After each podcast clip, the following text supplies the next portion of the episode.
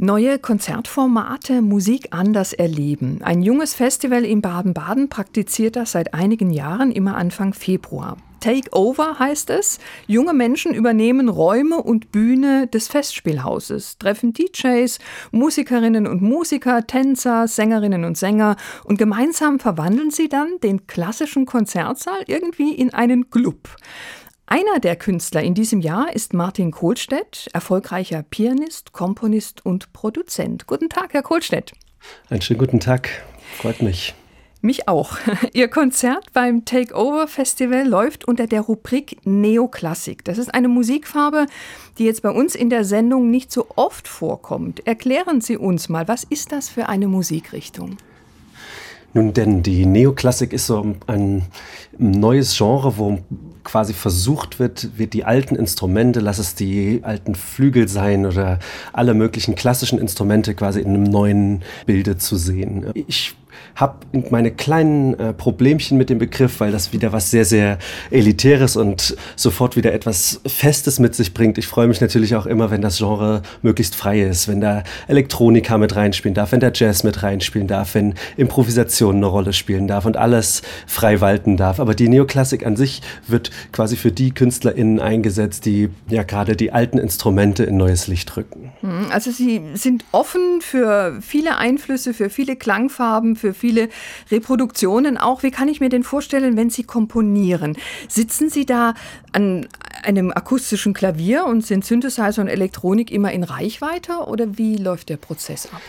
Also da bei mir sehr, sehr viel auf dem Intuitiven beruht, muss ich immer alle Instrumente sehr schnell da haben und bereit haben. Das kann morgens um vier sein, das kann aber auch mitten bei einem Treffen sein, dass mich dann die Inspiration überkommt und dann muss alles sehr schnell da sein und dann kommt das aus einem raus recht blumig oder manchmal ein einfaches Klischee, manchmal auch was ganz Kindliches, manchmal auch was ganz Komplexes. Es darf sozusagen alles sein und dann sitzt man daran und verausgabt sich da ungefähr eine Stunde an diesem einen Thema und hinterher versucht man dann eher über das Reflektieren die Essenz daraus rauszufiltern und zu schauen, was ist da eigentlich entstanden. Und so mache ich das heute noch auf der Bühne, dass die Musik einfach entstehen darf, meistens aus kleinen Teilen, die äh, einfach so da sein dürfen. Dann wird das in Loopmaschinen quasi aufgenommen und weiter abgespielt und ich improvisiere immer weiter darüber, dass da, ja, dass daraus richtige, meandernde, große Stücke entstehen. Also das heißt dann, wenn Sie ein Live-Konzert geben, dann entsteht das im Moment auf der Bühne und verändert sich auch und entwickelt sich und es sind immer unterschiedliche Momente, die Sie da bringen. Es ist nicht immer das gleiche Stück, was Sie spielen. Ganz genau. Es ist wie so eine Art, also die Alben oder alle Stücke, die ich bis jetzt sozusagen aufgenommen haben, sind wie eine Art Herangehensweisen, ein eigenes Vokabular, was ich dann wie Lego-Bausteine verbinden kann. Ich kann das in allen Ton- und Taktarten spielen und das, das ver, ja, fängt dann an, miteinander zu reagieren, wie so Argumente in einer Diskussion. Würden Sie dann sagen, Sie sind auf der Bühne Pianist und DJ in einem oder wie beschreiben Sie das? ja, also der, der DJ bin ich in dem Sinne, weil ich den Raum und das Publikum natürlich direkt aufnehme. Ich spiele mal auf Hochhausdächern irgendwo im Ausland, mal auf einem großen Festival Festival vor 5000 Leuten und eben auch auf dem Takeover Festival auf einer Bühne mit einer kleinen Gruppe Menschen mit einem hohen Fokus und so kann das ganz leise dort mhm. garantiert mhm. auch sehr gut walten und so ist es dann auf allen anderen Bühnen eben anders. Deswegen bin ich sicherlich der DJ und der Pianist bin ich in dem Sinne, weil ich diese ganzen Tasteninstrumente ja dann dann drücke. Da kommt Bediene. aber wahrscheinlich noch mehr dazu. Genau.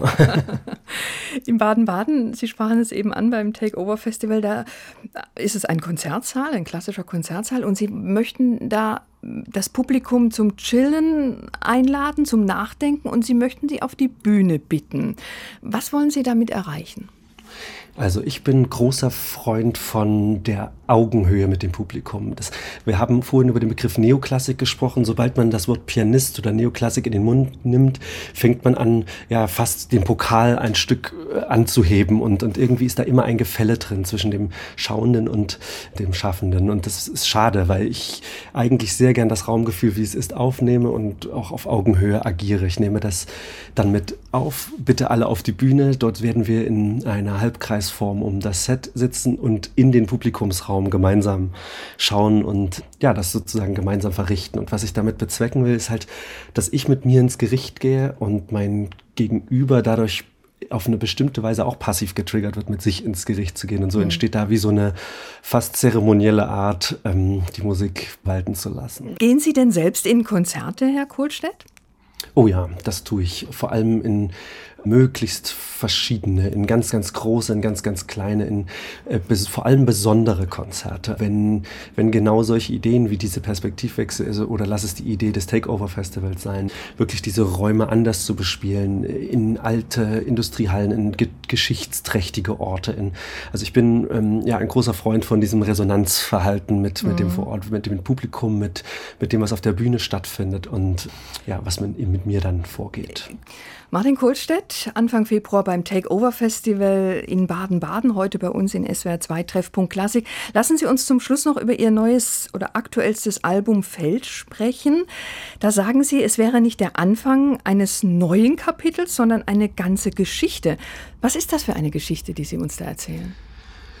Denn äh, wir haben alle die Pandemie erleben müssen. Dort habe ich selbst gemerkt, dass ich zurück zum Ursprung gekehrt bin. Habe ganz, ganz viele einzelne kleine Pianostücke für mich gespielt und hatte einen recht jugendlichen Ansatz, wieder dort zu entstehen. Und als, als ich dann das Ende sichtbar machte, aber gleichzeitig der Russlandkrieg und alle möglichen Dinge aufgetaucht sind, habe ich gemerkt, dass dieses ganz Sensible aus der, ja, aus der Pandemie in, sich in was Größeres umwandelt und ein großer Aufbruch nötig ist, ein großer selbstbewusster Aufbruch nach vorn mit viel Optimismus. Und das hat sich in meinem Album Feld wieder gespiegelt, eine Sammlung aus quasi Argumenten stark sich dem Neuen zu widmen. Hm, es sind ja so kryptische Songtitel, die Sie da verwenden. Es sind immer nur drei Buchstaben, also LUV oder L-U-V. Ich weiß gar nicht, wie man sie ausspricht. Ob man immer als Name und Silbe. Als, als Name und Silbe. Und woher kommen die Bezeichnungen? Im Ursprung war ich Programmierer an der Bauhaus-Universität in Weimar. Dort habe ich eigentlich studiert. Ich komme nicht aus dem Musikstudium an sich, aber ich habe sehr früh angefangen, eher Klassen eines Stücks zu entwickeln und nicht das Stück fertig zu komponieren. Also ich habe dieses Argument, also ich habe mich nie dafür gehalten, als 25-jähriger Mensch ein fertiges Argument äh, sagen zu dürfen. Also dieses Recht habe ich mir nie rausgenommen. Deswegen waren diese Stücke alle offen. Also ähm, und ich konnte sie in alle Tonarten, in alle Taktarten umwandeln. Ich konnte sie miteinander verbinden. Wenn ich sechs Buchstaben daraus mache, sind längere Ketten und Diskussionsstücke entstanden. Und so mache ich das bis heute, dass da bis zu neun buchstabige Ketten auf der Bühne entstehen und neu entstehen dürfen. Welchen Titel wollen wir uns gemeinsam anhören, jetzt nach unserem Gespräch von diesem Album Feld? Ich glaube, für den Anfang ist Wim ganz schön V-I-M geschrieben und ist so ein bisschen der, der, der Kern oder das, das Herz des Albums fällt. Auf was sollen wir achten, wenn wir hören? Was geben Sie uns mit? Am besten gar nicht bewusst. Das wäre das Allerbeste, sondern versuchen, die rechte Gehirnhälfte walten zu lassen.